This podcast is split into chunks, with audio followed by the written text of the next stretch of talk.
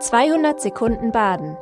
Herzlich willkommen zum Nachrichtenpodcast der Badischen Zeitung.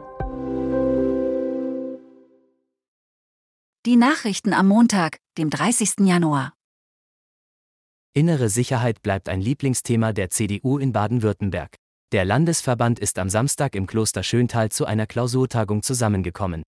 Die Partei fordert in einer Erklärung eine Stärkung von Polizei, Verfassungsschutz und Spionageabwehr sowie die Speicherung von IP-Adressen im Kampf gegen Kinderpornografie.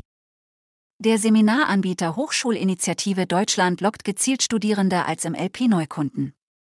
Die Hochschulinitiative wirbt im Internet damit, dass Studierende sich bis zu 6000 Euro vom Finanzamt zurückholen können. Wie genau, das soll ihnen in kostenlosen Seminaren vermittelt werden.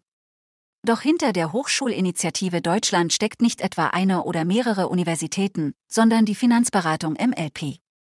Und die will vor allem eines, Studierende als Neukunden gewinnen. Auf den Seminaren werden Finanzprodukte von MLP beworben. Nils Nauhauser von der Verbraucherzentrale Baden-Württemberg sagt dazu, MLP nutzt gezielt das Interesse der Studierenden an Weiterbildungsinhalten mit dem Ziel, ihnen Finanzdienstleistungen zu verkaufen. So würden Studierende unter Vorspiegelung falscher Tatsachen in die Geschäftsräume von MLP gelockt.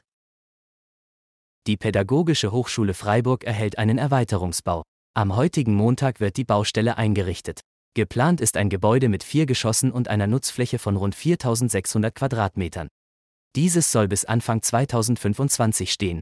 Dann kann die Generalsanierung des schadstoffbelasteten Kollegiengebäudes 4 beginnen. Die Grundsteuerreform stellt das Finanzamt Freiburg-Land vor eine Zerreißprobe.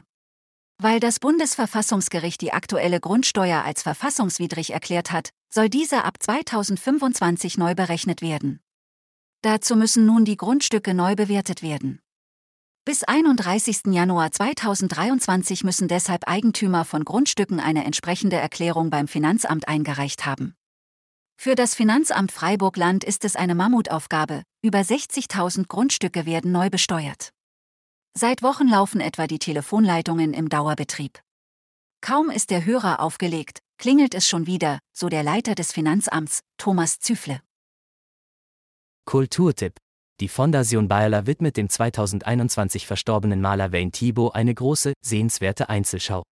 Thibault, ursprünglich Grafikdesigner, malte Sahnetorten, Kuchenstücke, Cupcakes und Bonbons, und doch schwingt in seinen Gemälden etwas mit, was über Popart hinausgeht. Eine eigene Stimmung, die sich zwischen Nostalgie, Melancholie und Witz bewegt. Sehen Sie selbst. Das war 200 Sekunden Baden. Immer montags bis freitags ab 6.30 Uhr.